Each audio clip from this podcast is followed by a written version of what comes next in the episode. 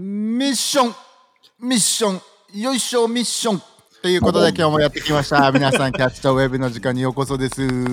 ベベン。いえいえ芝キャッチとウェブとはどういったチャンネルですか？これは神様から学び、えー自分たちの将来に進む大きな将来に進むための励ましを。めっちゃ噛んでます。待って待ってソーラ？ー そ将来、神様から学将来びに向けて、学びより大きな将来へ進むために励ましより大きな将来に向けて、うん、素晴らしいです。素晴らしい皆さんようこそです。来い来いはい。よいしょ、よいしょってやつでしょ、ソーラン。ソそうですね。ーラン、ソーラン。ということで、なんか、ターさん最近なんかグッドニュースありますか？お。最近のグッドニュースはあれ言っちゃって。ターさん。あれ言っちゃってですか？あれ言っちゃって。あれ言っちゃっていいですか？私のあのフィットネス目標無理をしないゼロにしないが続いていますってことですおーゼロにし無理をしないゼロにしない、まあ、現状維持でも OK ってことですか？いやもうなんか現状維持はゼロになっちゃうんじゃないそれ？えなんだ今もういい感じ今すでにいい感じのさ自分の目標であればゼロにはなってないってことでしょそれ。でもスタート地点をゼロにしたらゼロだよね。あそういうことなんですかたすけさん。そうだから週に週にゼロにしないっていうところねあそこのゼロか。なるほど。そうそうそうそう。俺はそこにしないってことはいはいはい。あじゃあ、はい。行くってことが目標っていうゼロにしない。地道な地道な一歩一歩っていう。そうそうそうそうそうそう。そうだね。まあでも芝はね一歩一歩進んでれば人間は成長しますからね。一歩一歩進んでれば必ず、えっと5歩進んだ時には5歩進んでることになるからね。正解。正解。素晴らしい。すごいね。すごい。やっぱ今年ちょっと違いますね堀内さ感じてます？感じてる。なんか変わったの？今年変わったことはやっぱあれですかね。数字的な部分がちょっと変わったかなっていうのは。どういうことですかそれは？あまあ3から4になったっていうところで。23年から24年になった。あでも堀内も3から4になっていこうかなと思って。バージョン？バージョンが？バージョンが。バージョン3からこっちはバージョン4で。アップでしアップで入ったんですか？しましたね。こいの年末年始通してアップデしましたいや、楽しみですね、2024年じゃあ。ちょっとじゃあ期待した目を持ちながら、堀内の進化もみんなで一緒に見ていければなと思いますけど、たすけさん、今日はなんと、あの、ハートフォーザミッション、ミッションを思う心が始まりましたね。始まりましたねミッションに思う心はどういったところにあの捧げていくんでしたっけね、たすけさん。ミッションも心はですね、主にインドのニューデリーで、まあ、あの、行われてその、テジャスアジアっていうね、団体があって、そこのね、働きに、えーサポートするっていう形でうん捧げていきますね。うんいいですね。ザ目標は、芝、テジャスアジアに向けてはザ目標、どれぐらいでしたっけ、金額的には。グローバルで。グローバルの目標は目標額は500万円じゃないですかねうわー素晴らしいですね。でね、2人はね、ちょっとインタビューしてきた方、2人は実際にね、アジテジャスアジアにね、足を運んだことがあってね、うんその働きっていうのをさ、あの目の前で目撃をしているんだけども、ターさんがテジャスアジアに行った時の率直な感想はどう？もうすごく変わって帰ってきたのを覚えてるんだけど、うん実際に目の前で見てどうだったあのーまず、貧困の現実にショックを受けたってことと、そこの中でイエスの光を放って違いを生み出している人たちと、それに感謝してる人たちの姿を見て、本当に感動したっていうところね、おー。えてか2人は一緒の時期に、ターさんが行った時、芝も行ってたの？いや俺はあ被んなかったんだ。うん。助けが行くうん。2年前かな俺が行ったのは。あ、そうなんだ。うん。うん。うん。ターさんは2人とも1回だけ行ったのは？俺は1回だけ俺も一回だけ。うん。おー芝はどうだった？行ってみて実際に。いやまあ今助けが言ったことももちろんそうだしあとすごく印象的だったのがやっぱり、うん。あのースラムの子供にインタビューをしたんだけれども、うん。その時にこうある一人の少年が自分は将来お医者さんになりたい何でも治せるお医者さんになりたいんだっていうのをうん。子供が言っていてですごい目がキラキラしてて、でなんかそのなんだろうねこうその夢を持ってる姿勢にすごく励まされたっていうのがなんか印象としてすごい覚えてるんだよね。なるほどね。じゃあやっぱさ、ターさんがやっぱ思うにさ、よく言うのはさ、やっぱりそういった貧困の状況でも彼らには喜びとか希望を持っている人がいっぱいいるっていうので、日本はやっぱ物質的なものっていうのはさ、うん。やっぱ先進国だからこそ、ね、揃うものは揃ってるし、あり余っているけどもさ、うん。そこまで希望がなかったり、喜びがなかったりっていうさ、あうの、ん。国でもあるわけじゃん。うんうん。なんかそういうのはやっぱり肌でターさんもその違いっていうのは結構感じた？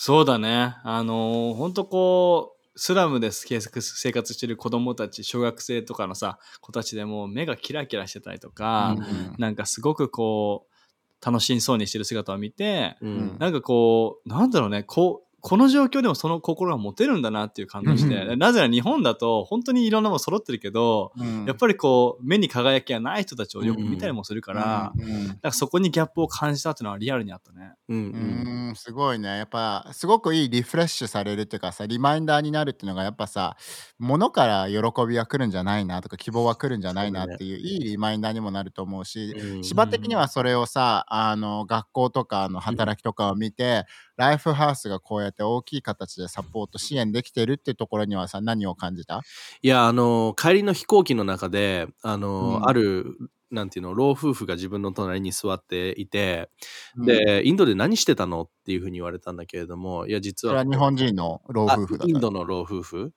そう。であのいや自分たち自分クリスチャンでこういう団体をサポートしていてっていう一通りのことを説明したらすごい手を握られて、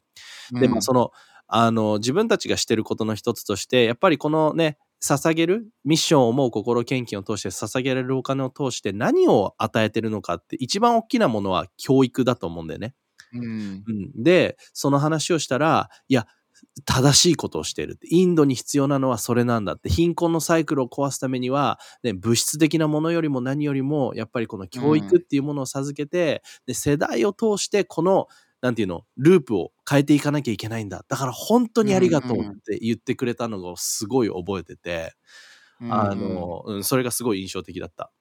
確かに。なんかすごいやっぱ大きいことの一部だなっていうふうにも思うしさやっぱ聖書的だよねターさん。その信玄とかにもさ貧しい人を助けるのは神を褒めたたえることですとかさ、うんうんヤコブとかにもさ、父なる神の目から見て純粋で汚れない信仰とはみすあのみなしごや未亡人を困っている人たちをとりあえずね世話をして助けてあげることが、うんあのねいい純粋な信仰だよねって書いてあるけども、うんやっぱりターさんはそういった面でさ、そういった自分たちのライフハウスがそういうふうに、もちろん日本でもそうだけども、他の国にそういった大きい影響を与えられていることで、やっぱ正しいことをしているな、いいことをしてるんだなっていう感じにもなった？いや、本当になったね。あの、俺がすごく言って感じたのは、うんやっぱり自分たちが金銭的に捧げたものが、遠い地にいる人たちの毎日をサポートしてる。ううんん一回限りのイベントでわーじゃなくて、うん毎日食事が提供されて、教育が提供提供されてるっていうさ、そこに影響を与えてるっていうのって、うんうんあの、あと子供たちとその家族も含めると、人数的にもすごい数になるんだよね。うんうんうんうんそう。だからそういったことを考えると、やっぱ俺たちがこの日本の力することって本当に大きな目で見て正しくて美しいことだなっていうのを心から感じたね。いやーすごいね。なんかさ、芝さ、これ実際に聞いている人とかはさ、最うん。なんかテジャスアジアのことまだそこまで知らないっていう人もいるかもしれない。からさ、うんうん。実際にテジャスアジアっていうのはなんかどういった働きをしてるのか学校があるのか、うんうん。なんかどう他になんかやってることとか学校ではどういったことが行われているのかな。うんうん、あのテジスアジアっていう団体がしてることはまああの一つ大きなこととして、そのニューデリーっていう場所のスラムの中にホープスクールっていう学校を立ち上げて、でそのスラムのそのエリアにいる子どもたちがあの、まあ、その学校に来て、ね、教育を学び、ね、アルファベットを読むことだったりとか、歌を歌うことだったりとか、でそういったことを通してまああのなんだろうね教育を授かっていく。でそれに加えて、まあ、ユニフォームだったりとかあの、うんうん。ご飯だったりとかそういったものも、あのそのプログラムの一環の中でねあの提供している。でそれに加えて、えっと、モバイルバスというかモバイルスクールみたいなのがあって今、うん。全部で何台ちょっとバスを持ってるのか把握してないんだけれどもでもこのライフハウスが捧げてくれたこの寛大さによってホープスクールもそうだしそのモバイルバスっていうものを通して学校の建物がないんだけれどもでも遠くにあるスラムに実際に行って同じようにその助けも言ったかもしれない。モバイルバスに乗ってさそのスラムに行くとさドヒャーって子供たちがこうスラムの家から出てきてみんなバスに乗ってえでみんなユニフォーム着てるんだよね。でじゃあつって先生がこう ABC の歌を教えたりとかね算数教えたりとかいろんなことしてみんなご飯を食べてでそしてそれってバスの上で教育受けるの？それはバスの周りで。バスの中で、あの中でやるんだ。そう。で、うん。ご飯食べて、で、外に出てボール遊びとかして、で、なんかこう帰っていくみたいな、あの、一つのプログラムなんだけれども、それをこういろんなところに行ってやるみたいな。でも、どの子供たちも、そのバスが来るのがものすごい楽しみで、めっちゃワクワクしてきて、で、子供たちによっては、そのバスでの食事が、一日の唯一の食事っていう子も、結構多くがそうだったりとかして、やっぱそれを聞いた時にもう心打たれるものがあってね、その現実とあの輝き、うん。目の輝き、すごいなってすごい思った。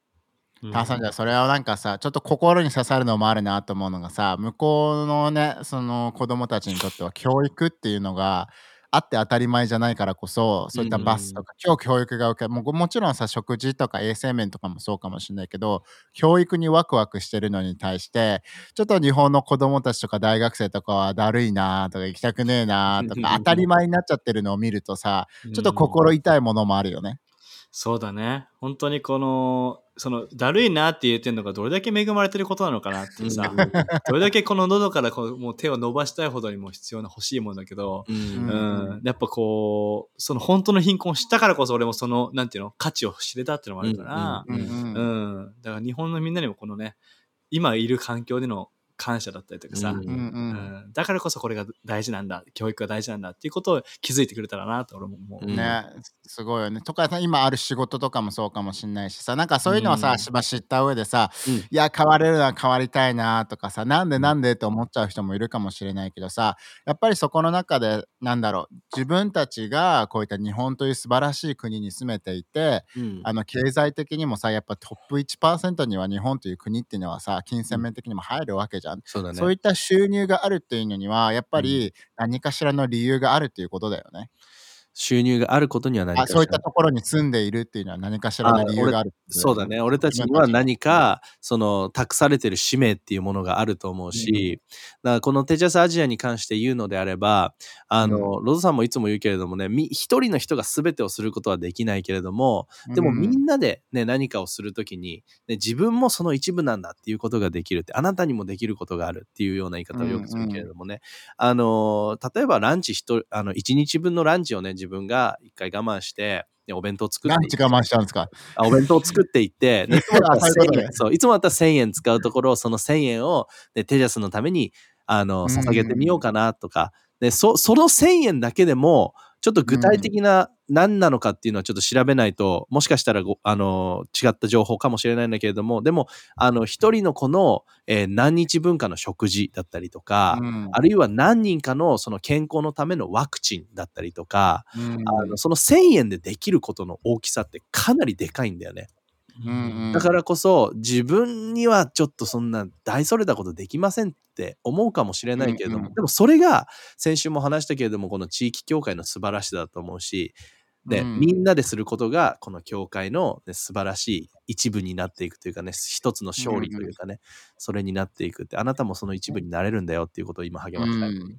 ね、なんか、ターさん、ここにもなんか書いてあったんですけど、まあ、レートとかによって変わっちゃうかもしれないけど、うん。大体1年間3万2千円あれば、その子供1人サポートうん。1年間できるって考えるとさ、結構それって3万2千円だけでさ、考えちゃうとさ、ちょっと大きい額かなって学生とかだと思っちゃうかもしれないけどさ、うん月単位とか週単位で言ったら、それってさ、あの工夫すれば、うん。あの、貯められるような金額だよね。うん。うん、でも3万2千円でさ、例えば誰かの1年間が完全にサポートされるって、あのし日本じゃありえないじゃん。うん。まず。ね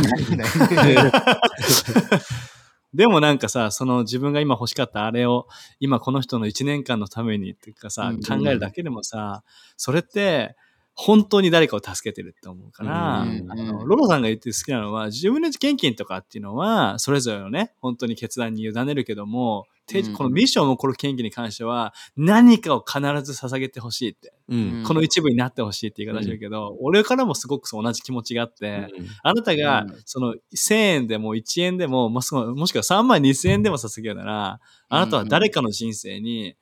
永遠の違いを生んでるっていう。うん。う。んううん。ん、その一部になるっていうのがあるから、うん、そうすごくす衝撃的な金額だよね、本当に考えると。うんそうだけどねなんかで自分のさ芝個人的にテジャスの働きが好きなところはさ、うんその子供たちをずっとその学校にあの通わせるんではなくある一定のさ、教育とか、うん。あ清潔なあの身だしなみっていうのをさ、うんあの学んだ後でさ普通の教あの学校に戻すっていうのがゴールだからさ、うんうんどんどんどんどん新しい子を受け入れられるっていうのはさいいなんか維持しやすいサステイナブルなさあのやり方だと思うよね。そうだね。それ、そしてそれがそのさっきのね、あの、老夫婦の言葉にもつながっていくけれども、そのうん貧困のサイクルを砕くために必要な、あの、行動なんだよね。うんうんううんん。だからなんかさすごく学生でもこれちょっとできるなと思ったのはさ、うん。さなんかもちろん500万円バンってさ落とすの落とすの難しいけどさその500万円のうちのでも1000円でもうん。自分はその貢献したんですってなったらさ、それのさあのなんか比率的には小さいと思うんじゃなくてでもあなたも1000円だけ捧げたとしてもうん子供たちの人生が変わっている一部なんだよっていうのがうんやっぱり地域協会の力っていうかさ美しさだよね。いや、本当にそう思う。マジでそう思う。あの、ゼロだったら何にも関われてないけど、うんうんうんでも1円でも捧げてるなら、あなたのそのお金がその500万円の一部となりってね、うんうんうんなるから、それは本当に、あの、そう、学生でも違いを生み出せるっていうのはすごくすごいことだなと思うね。ね、だからなんか自分のなんかたくさんこう、まあ、芝でもいいけどさこういうのってさ、お金の使い方をやっぱさあの見直せるきっかけにもなると思うしさ、うん。なんか例えば毎日コーヒーを飲みますとかさカフェに行ってうん。コーヒーを飲むのいいと思うけどさ、そういうのってやっぱ500円ぐらいかかっちゃうじゃん。うんうん、だからそれをなんかコンビニとか家で飲むに変えるだけでもさ、うんうん1週間500円だったらさ、3500円もね、あの貯金できるわけだからさ、うんうんそう考えると結構多額な量になるよね。そうだね。なんか何もできないんじゃなくて何ができるかなっていうことをぜひ考えてみて。あの、うんここで問われてるのは、その大きい小さいの話じゃなくて、その寛大さっていうもので、それってさ、神様が俺たちにね、与えてくれてる素晴らしいコンセプトでもあり、神様の性質でもあるからこそ、やっぱりね、うん。自分の人生に神様が注いでくれてる祝福っていうものに、を今考えてみて、うん。あ自分は本当にいろんなものあの分野この分野で、ね、祝福されたな何か満たされてるなっていうものが絶対あると思うんだけれどもじゃあうん。自分もそれを誰かのためにしようっていう次の行動、自分が祝福されたから他の人を祝福していくんだっていう、うん。そういうなんかね、あのー行動を取れたらねなんかすごい大きなことが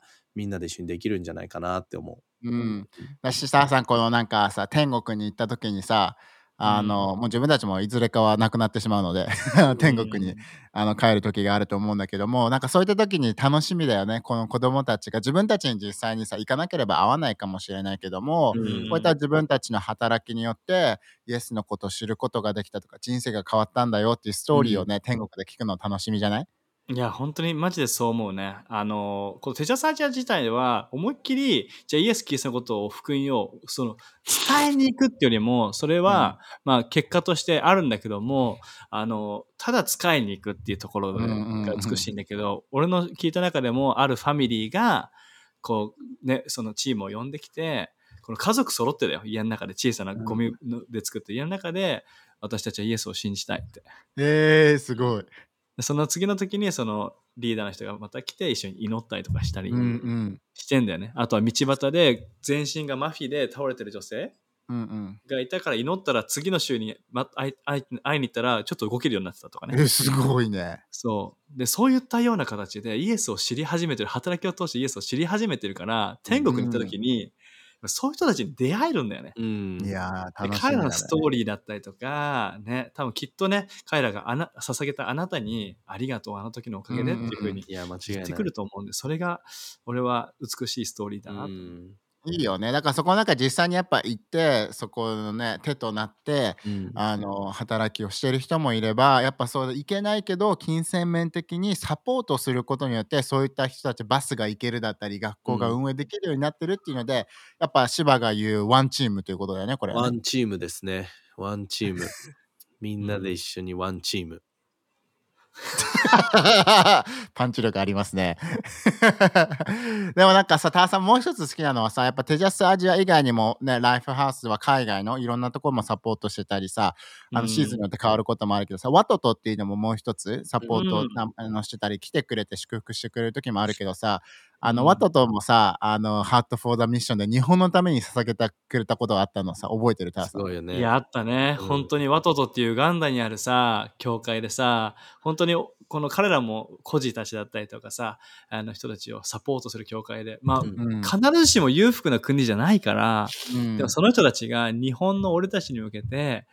ある人はバスを使うお金をね、貯金して、うん。歩いたって人もね。歩いて出勤してっていうので貯めて、日本のために捧げてくれたっていう、うん。本当にうん。感動が、なんかソファー降りましたっていう人もいたよね。あ、いたよね。ソファー売って日本のために捧げたい。なんか、芝これすごくそこのストーリーで自分好きだったのはさ、うんなんかワトトの人たちもさ、もちろんニーズはあるんだけども、うんいつもやっぱ受け取る側だから、うん与える側になるときに、やっぱり力があるんですっていうふうに言ったけどもさ、うんすごくそのコンセプトパワフルだと思わない？そうだね。本当になんか、寛大さっていうものを、なんだろう、体現してくれてるよね。なんか、うん。なんどれだけ有り余ってるから私は捧げることができますじゃなくて、うんうんうんあの自分が持ってるものの中でできるものが絶対あるはずっていうところから、うんうんうんなんかそれが寛大さのコンセプトだと思うんだよね。なんか、うんうん余裕を持ってじゃなくて何か犠牲を持ってそこに何かの大きな目的のために捧げるっていうさ、だからやっぱそこから受けるインスピレーションとインパクトはでかいよね。いいやーすごいよね。だから、ターさんもちろんやっぱ10分の1献金っていうのは、やっぱ自分の地域協会の、ね、運営、立ち上げるミッションをね、あの果たすためにやっぱ必要なものだしね、10分の1は、ね、収入の10分の1はもちろん地域協会、ライフハウスがあなたの地域協会のライフハウスに来るんだけども、やっぱそれ以上のなんか、あのそれとは別なところで寛大になるときにさ、すごくやっぱり、うんあの神様からの祝福だったり、寛大な人生っていうのが生き始められるよね、もっともっと。いや、本当にそう。なんか二つ言いたいのは、なんかそのさっきのワトナの話もあったんだけどさ、俺たち、私たちは手をもうこうする時じゃなくて、こうする時なんだっていうさ。うんうん。なんかこう、ポッドキャスト向けに言うとどういった、どういっごめんね、今両手を上に向けて、ちょうだいちょうだいっていう手から、手を裏返して、手の甲を上にして、うん。もう与えに行くことが必要なんだって言ってさ、うん。イエスもあの与えられるよりも与える方が幸いであるって言ってるけど、やっぱ本当にこのそこが価値の美しさだと思うし、あとはあのまたさっきの芝の話もそうだけどさイエスもさこのこの未亡人の女性がどうか2枚を捧げた時に、うん。うんこの人は誰よりも多く捧げたってうん。ふうに言ったけど、その量っていうよりもその寛大さの心っていうのが神様を喜ばすし、その大きなね違いを生み出すための一つの一部になっていくっていうのがあるから、うん。十分の一献金っていうのは神様の約束への忠実さだと思うし、うんうんうん。神様を第一に置くっていうことの心の信仰の表れだと思うし、うん。でもそれ以上に寛大になることには今以上の人生があるってことを俺は感じるね。間違いない。いやー楽し素晴らしいよね。あとさなんかし他のところにはさその、うんやっぱその農夫という面でさその種うん。で神様はそのまく種をどんどん与えてくれるって書いてあるけどやっぱ正しいところにずっとまいていればもちろん自分献金を通して地域協会やったり、うんこういったは、ね、あのミッションを思う心っていろんなね思う心献金って年に4回ライフハウスをやってるし、それ以外で他の人に助けるとかさうん。あのみんなが見えてないところで手を差し伸べてるっていうさ何か寛大になった時にうん。神様ってやっぱりじあのどんどんどんどん与えてくれると思うんだけど芝の個人的な人生の中でも、やっぱりそのまいているものがどんどんどんどん神様を増やしてくれているっていうさもっと負けるチャンスはね、くれているっていうのも芝的に体現してる。そうだね。なんか人生の中のいろんな分野にそれは言えるかなと思うんだけれども、やっぱり、りなんかじ時間だったりとかやっぱ人の人の人生のために自分の時間を使うときにやっぱりなんか、あの別にその時間が増えるわけじゃないんだけれどもでも、うん自分の心のなんだろうね、豊かさっていうかさ、自分一人のためだけに時間を使って生きていた頃、クリスチャンになる前と、やっぱり今、ね、人の人生にイエスを伝えて、その人の人生が変えられることを願って、あの、うんうん。そのために生きる人生っていうものをこう比べてみると、やっぱりうん。自分の心の豊かさっていうのはもう、あの、なんていうの、比較できないうんものがあるし、やっぱその人の人生で起きる喜びが自分の人生の喜びにもなるっていうかさ、うんうん。自分一人のために生きてたら俺の人生の喜びが俺の喜びっていうだけで終わるんだけれども、でもやっぱりそうやっていい種をまいていく人のために人生を使っていくっていう時にね、うん。あの人の喜びがあの人の喜びがあの人の喜びがっていう人生の喜びが3倍にも5倍にも10倍にもなっていくっていうのを自分はこのクリスチャンになってからの人生すごい体験してる。うん、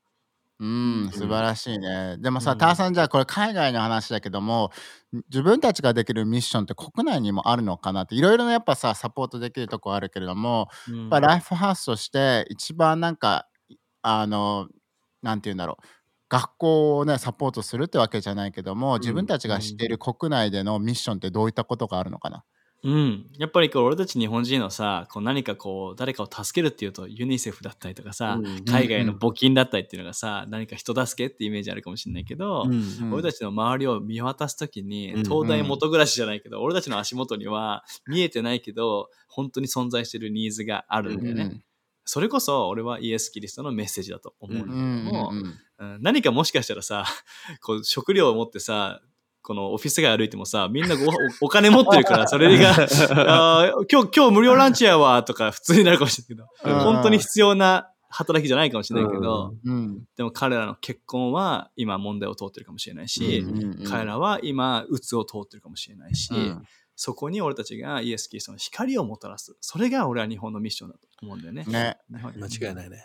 素晴らしい。なんかローマの10とか13でもさ、10, 10の13でもさ、しばこの神様の名を呼び求める者は誰でも救われるって書いてある素晴らしい約束じゃん。うん。やっぱイエスを信じたいとイエス助けてって求めるとさ、うん。やっぱり絶対イエスは助けてくれるけど、うん。なんかここでパウロがあのやるのが好きなのが、でも神様を信じてないのにどうやって助けてって言えるの？とかさ、うんうん求めることができんの？とか一度も聞いたことがないのにどうやって信じることできんの？とかさ誰も伝えてなければどうやって神について聞けるの？ってで誰も送られてないのにどういうふうにその人がね伝えることができるんだろう？ってさ、うんこのどうやってっていうこの4つ面白いよね。そうだね。ね、本当にもう、あの、なんだろうね、基本的なことというかさ、素晴らしいものがあるけれども、ね、それを知る術がなかったら、ね、そこにね、その人のもとにその情報だったりとか、そのお知らせが届くことっていうのはないからこそ、神様が俺たちに託してくれてるもの、神様がこれを聞いてくれてるあなたに託して、託してくれてるものっていうのがまさにこれだと思うんだよね。知ってるじゃんって。神様に人生変えられたじゃんって。いいものだって知ってるじゃん。じゃああなたはうんその足を使って、ね、人々にそれを伝えるものになっていこうよっていうさ、やり方はいろいろあるかもしれないし、そのための賜物っていうもの、一人一人に与えられてるものの違いはあると思うけれども、でも、これを忘れちゃいけないよっていう、俺たちの人生を通して、いつでもどこでも何をしててもイエスを伝えるっていうそのチャンスを逃さずに、ね、こう伝えに行くっていうこと？うんうん。いいよね。だから、ターさん、これやっぱさ、ちょっとさ、今年のテーマにもマッチしていくなと思うのが、恵みと真理だけどもさ、やっぱその、恵みを持ちながら神様についての真理その人の人生についての真理っていうのをやっぱ伝えていくってことが、ね、彼らが、あの助けてって呼び求められたり人生が変わるきっかけにもなるから、伝えていく一年にもしていきたいよねミッションとして。うん。いや、間違いないね。やっぱその言葉でやっぱ伝えないと伝わらないメッセージうん。うん。でもあるから、やっぱりその俺たちはさ、姿勢とか態度で示していきたいっていうのはもちろんあるけども、うん。でも結局は言葉が必要になってくるっていうのがあるから、うん。俺たちは恵みを持って、そして恵みと真理を持って語っていく必要があるの。俺それ好きなのが、あの、うん。ローマの辞書のその、送られなければ誰が伝えられるっていうから、うん。うんうん送ってって祈るのはいいことだと思うんだよね。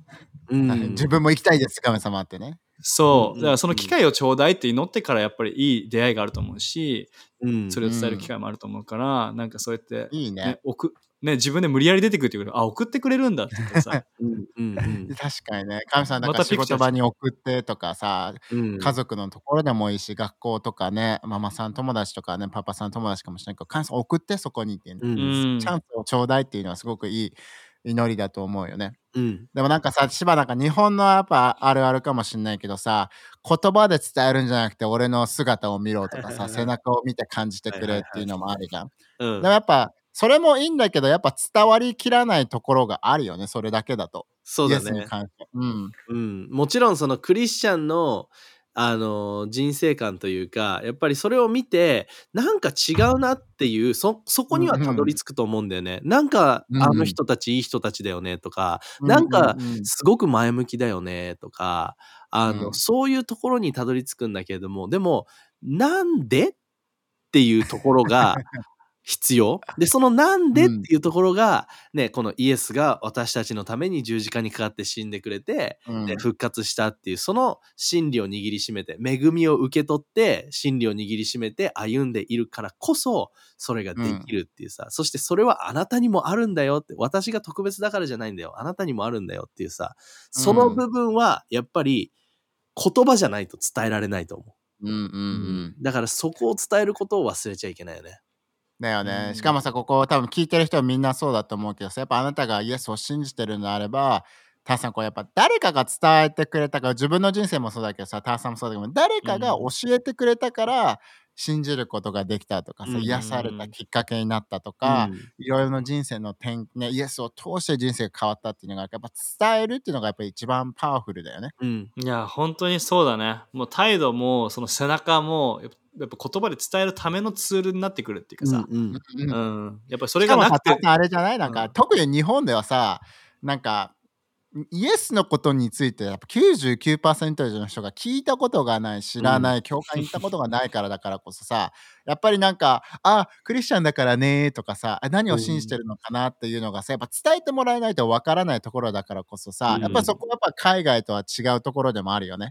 うん。いや、本当に間違いなくそうだよね。あの、段階として俺たちは本当に第一段階にいると思うんだよね。うん送られなければどうやって聞くことができるでしょうか段階だと思。はいうはい。うん、だから、俺たちはまず送られる必要があると思うし、うん。で、だから、だからこそ俺たちがどう生きるかってさ、どういう選択をするかっていうのも、あの、うん。ね、重要になってくると思うけど、でも結うん。局は、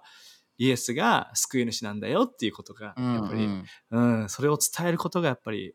誰かの永遠を変える一言になると思うんだよね。うんね、でもさ、ターさんもなんかその信じるきっかけになったっていうのはやっぱさ、個人的に時間を過ごしながらさ、うんあの、真理っていうかさ、リアルなさ、この人生助けどうっていう質問から入ったっていうのもあるんでしょ？うんいや、そう、本当に俺は、そのね、大阪の牧師のルイスとつながることができて、ダーツをして飯を食ってってね、ご飯おごってもらったんだよね。それもちょっと俺心開く。そう。ご飯おごってもらって、その食事をしながら、俺もなんかおごっても、知らね、あんま知らない人におごってもらってすごいなって 思ってる中で、そう、この人優しいなっていうのも感じたんだけど、うんうんそううんでも人生どうってあの聞かれたことないから。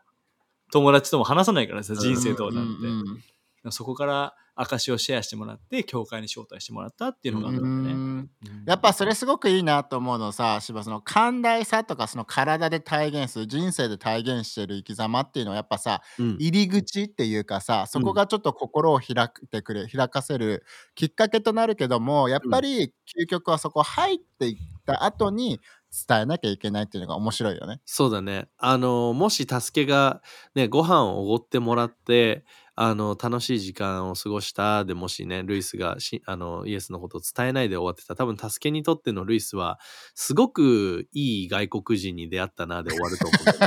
いや、そうだね。本当にそうだったと思うわ。でも、でもそこでちゃんとね、人生について、イエス・キリストについてね、それを、ゆルイスも勇気が必要だったと思うし、大胆になったと思うんだけれども、でも、それはすごく価値のある行動で、それがあったから助けは、あそれがクリスチャンなんだって、だからなんだっていうさ、多分それに至った。そして今、助けがここにいるっていうのはさ、やっぱすごい、うんそのね、伝えるっていう、その言葉で伝えることの大切さっていうものをここでこう教えてくれてるよね。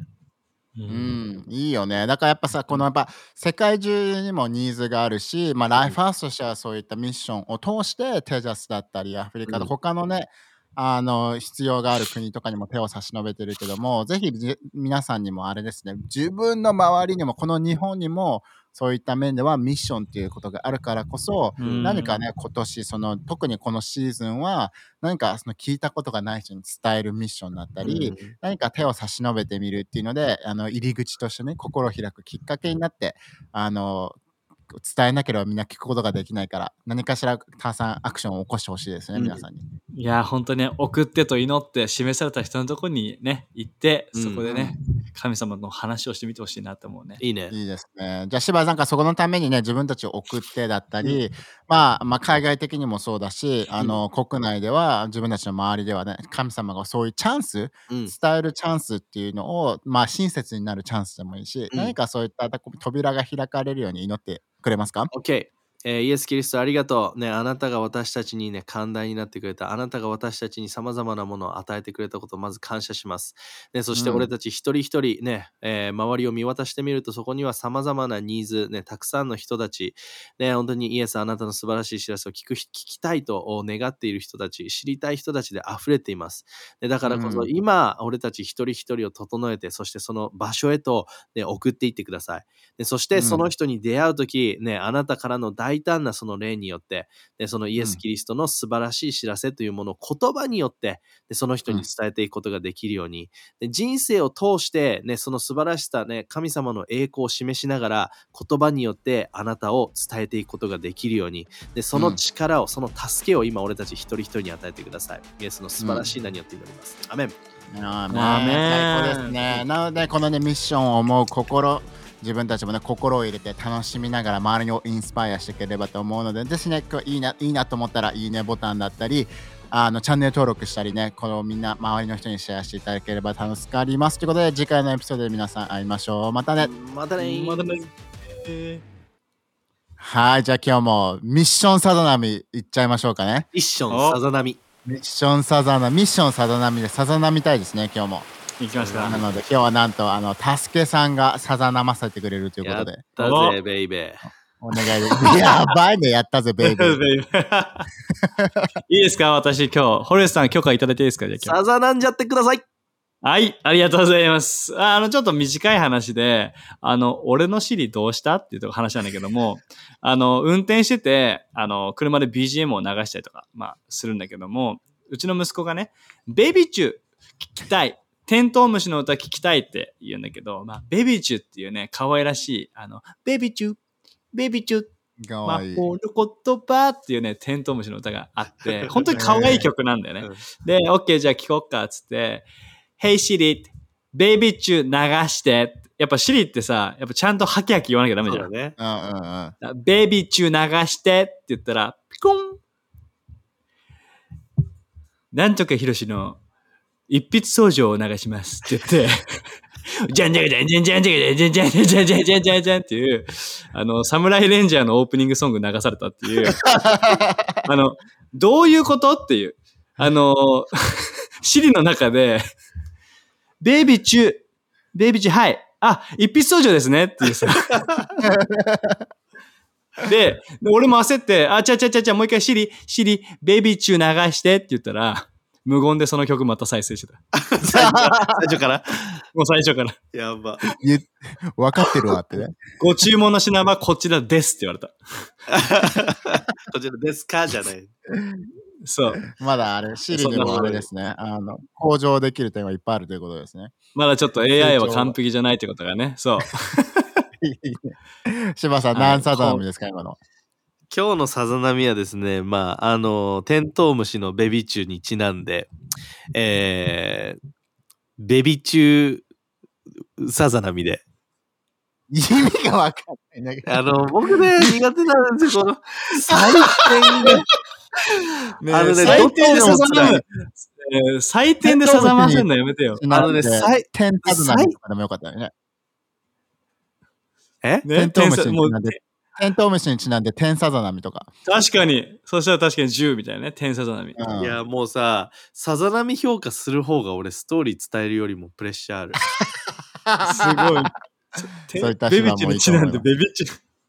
めっちゃそのままやん。そのままやないかーい。ベビーに比べて。ちなんでないやないかーい。